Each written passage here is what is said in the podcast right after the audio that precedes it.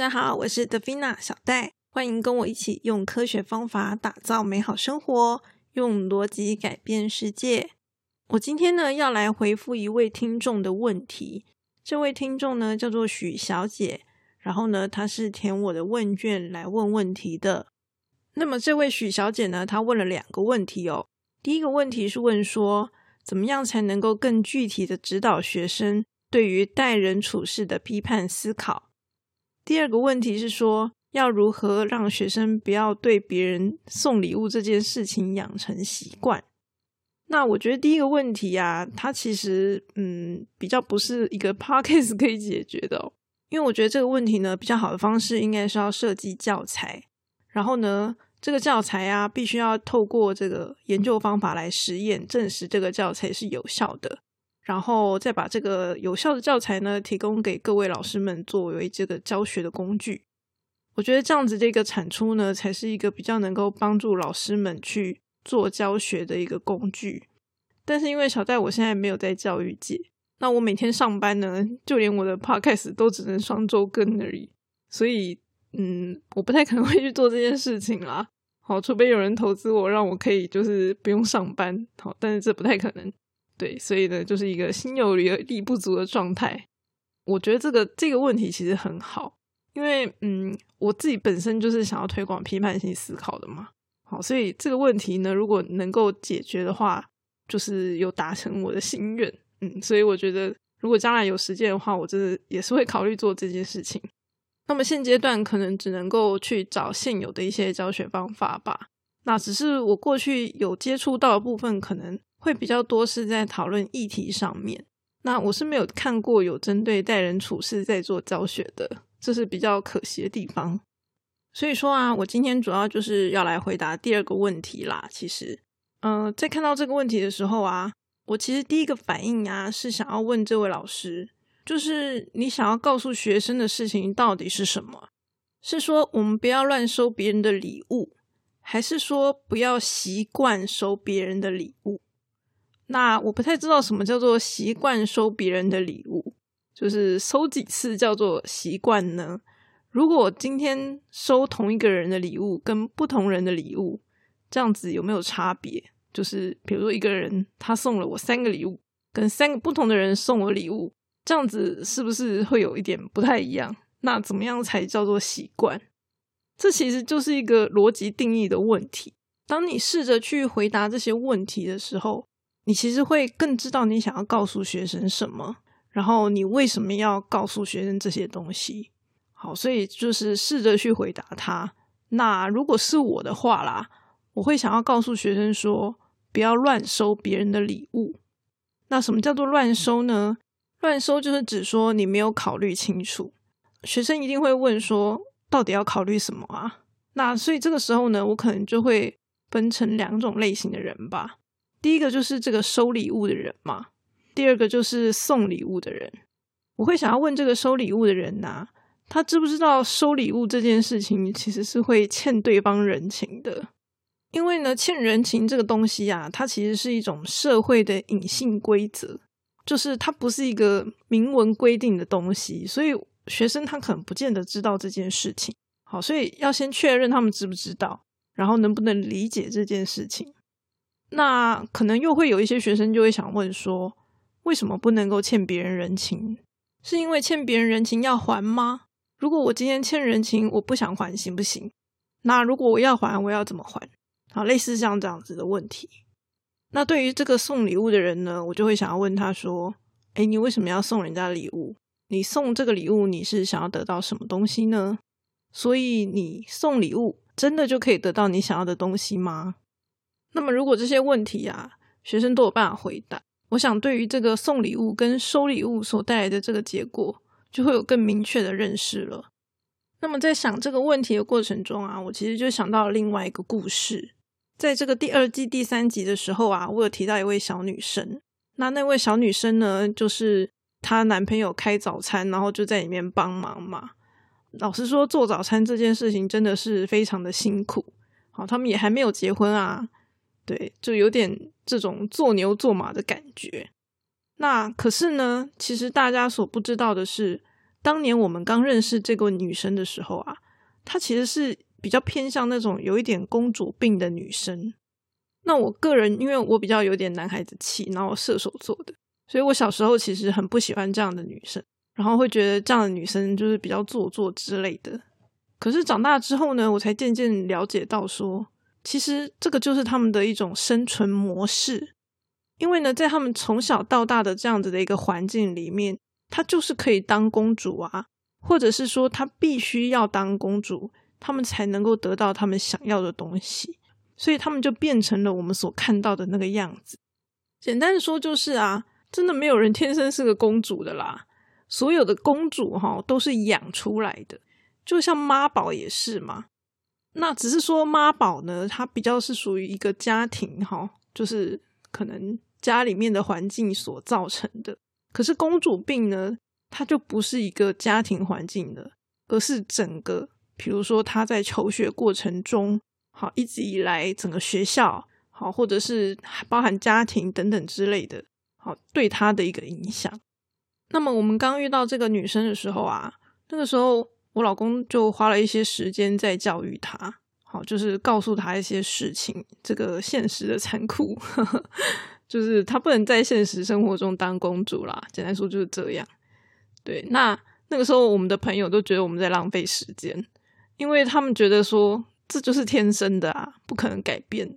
比较做作的女生就是天性就是如此这样子。我相信并不是每个人都能改变，一定的，一定的。可是至少至少她最后就是变了嘛，好，不然她也不会去帮她男朋友卖早餐呐。虽然我觉得卖早餐不是一个好主意。不过呢，她在她的工作上面啊，已经有就是那种靠她自己双手打拼，然后获得成功成就的这种快乐，她已经有过那样子的一个经验在了。所以我觉得，就是他有了这样子的一个算是韧性吧。好，韧是那个坚韧的韧哈，不是很有个性的那种任性。他有这样子一个韧性在的时候，他已经知道说，他是可以靠他自己的双手。去得到他所想要的东西，而不需要凡事都是靠别人。有研究指出说啊，就是女性如果有独立赚钱的能力的话，那她的幸福指数是会比较高的。好，因为她会有比较大的几率呢，能够跟男性平起平坐。老实说呢，当公主这件事情就是受制于人呐，所以呢，它其实是一个风险很高的未来。只是说，对某些人来讲，他可以当公主或是当王子，他当然就当啊，他为什么不当？对不对？就像妈宝一样，他在家里是个宝啊，他为什么不当？那当然，环境我们没有办法控制嘛，我们能够做的就是尽量想办法让他们了解这些事情。所以，其实当我理解这些事情的时候啊，我就不会想要去批评就是公主病的人了。因为呢，对我来说，那就是他们的一种生存模式。好，我不想要批评别人的一种生存模式。那我知道网络上有很多人是不喜欢公主病的，毕竟我以前也不喜欢嘛。但是从我的观点来看啊，其实这些女生很有可能就是某一批男性养出来的。当然，大家不要自己对号入座啦。简单说，就是它可能是一个社会性结构化所造成的。但是呢，这个。基本上我们也不能够去怪男生，好，因为这个怎么讲，男生会为女生脑充这这是很正常，就是一个很很基本的生理现象。好，所以嗯，我们也不能够因为别人就是他他本来拥有的天性就是如此啊，你不能够怪他，啊是吧？那所以说，其实该怎么讲呢？就是像我们这一种啊，没有脸的人，然后可能胸部也不大的人，我们就不会有公主病。好，因为我们在这一块没有优势。那如果他有优势的人，他就有那个条件成为公主。这样大家懂了吗？那么回到老师的这个问题啊，就是说，嗯，如果有很多人都会送某一位同学礼物，这样子到底会有什么问题呢？我觉得这就表示他很受欢迎啊，听起来是一件很好的事情。那如果没有什么危险，为什么他不能够收别人的礼物呢？我觉得学生的心中，他一定也有这样子的一个疑惑。好，就像那些变成公主病的人，他一定也会觉得说：“诶，我为什么不能是公主？我就是受到大家的欢迎啊！那问题在哪里？问题是在于说，在这个现实生活里面，没错，我们每一个人都是自己的主角。可是呢，对于整个世界来说，我们真的就是像一个蚂蚁一样，非常的渺小。老实说，现实社会根本没有人在乎你，大部分的时候都是如此。所以小时候可以当公主，不代表长大可以当公主，这才是问题。所以对我来讲啦，收礼物不是问题，最大的问题是在于说，大部分的人是没有办法一直收下去的。对，没错，你可能在过去班上这个小小的世界里面，你是一个很漂亮的人，你可以受到大家的爱戴。可是当你长大了之后，出了社会之后，可能就不是如此了。你会有更多的竞争者，然后呢，就会被他们比下去。那如果一个人他在小时候就习惯这样子的一个方式，好习惯别人给他东西，好或者是用某一些手段来取得他所想要的东西，等到他长大之后，可能相同的手段不再适用了，好，那他可能就会想一些其他的方法。那么这些其他的方法可能就不是那么的正当。我觉得这才是一个比较让人家担心的问题。好，就是在小时候的这种环境养成了他一种错误的观念，那这个错误的观念可能会让他失去竞争力，好，或者是走到一些比较不好的方向去。那最后能不能调整这件事情，真的就是看运气啊。有些人运气很好，可以调整，或者是像我认识那个小妹妹一样，运气很好遇到我们。可是大部分的人并不是如此啊。那运气不好的人，他可能就没有办法适应未来的生活，然后就在这个社会上拼命的挣扎，就变成这样。老实说，真的是一个很令人惋惜的事情。所以，如果是我的话，我会更在乎的就是说，必须要让他们知道这件事情并不是常态。好，就是有人会送你礼物这件事情呢，并不会是一个常态。大部分的人不太可能永远一直收别人的礼物，除非呢，你在这个世界哈是整个世界当中，或者至少你要在台湾整个台湾当中两千三百万人，你是那个 top 的顶尖的，好非常的优秀貌美之类的，那可能你有这个机会，对，但是实际上呢，通常不是嘛，大部分的人都不是那些 top 顶级的人嘛。所以呢，也许我就会问问他们，好，就是比如说啊，你会想要送你的长辈礼物吗？好，或者是送一些老人礼物吗？诶，如果不会，但你们也要想想，我们也是会长大，然后我们也是会变老啊，我们不太可能一直永远收人家的礼物的。好，就是要让他们知道说，这个未来啊，其实是会有风险，而且啊，欠人家人情也不见得是一件好事。虽然收礼物可能不至于，但是呢，现在这个社会常常动不动就有什么情杀之类的，这个实在是不太敢乱冒这种风险。好，所以我们必须要有这样子的一些风险意识，然后并且要对未来的发展有一些理解跟准备。我觉得这对我来说会是一个更重要的事情。那不过我讲的是我的看法啦。也许这个徐老师在意的点根本就不是这些哈，因为毕竟我不太知道他遇到的一个状况到底是怎么样子，所以呢，徐老师可以就是先试着厘清自己到底想要告诉学生的事情是什么。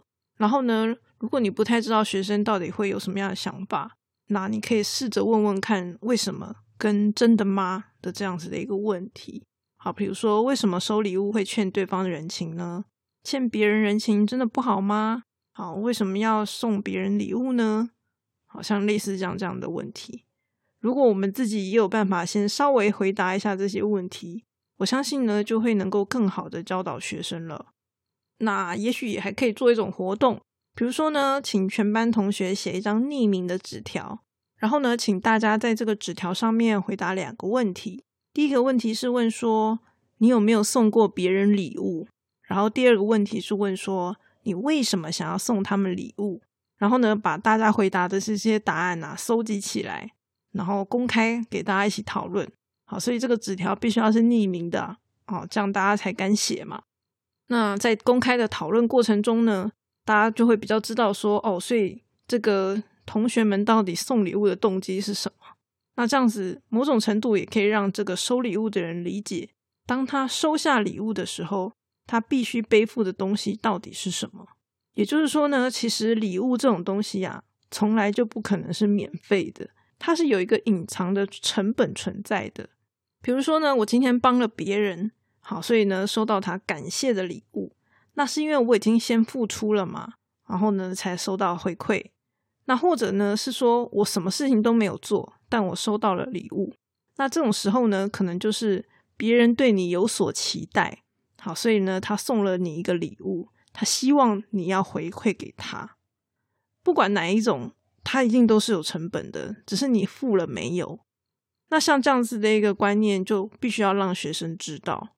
那当然，学生的答案可能也不见得就是很很全面啦。所以呢，老师也可以根据自己的经验来做一些补充。那么，各位听众听到这边，不知道有没有觉得当一个好老师真的是一件很辛苦的事情啊？嗯，所以我觉得呢，像徐老师这样子愿意用心指导学生，真的是一件非常棒的事情。希望大家也可以给予他一些鼓励哦。如果啊有任何想说的话，都可以透过 Facebook、YouTube 或是 Apple Podcast 留言给我。那今天的分享就到这边，我们下次再见喽。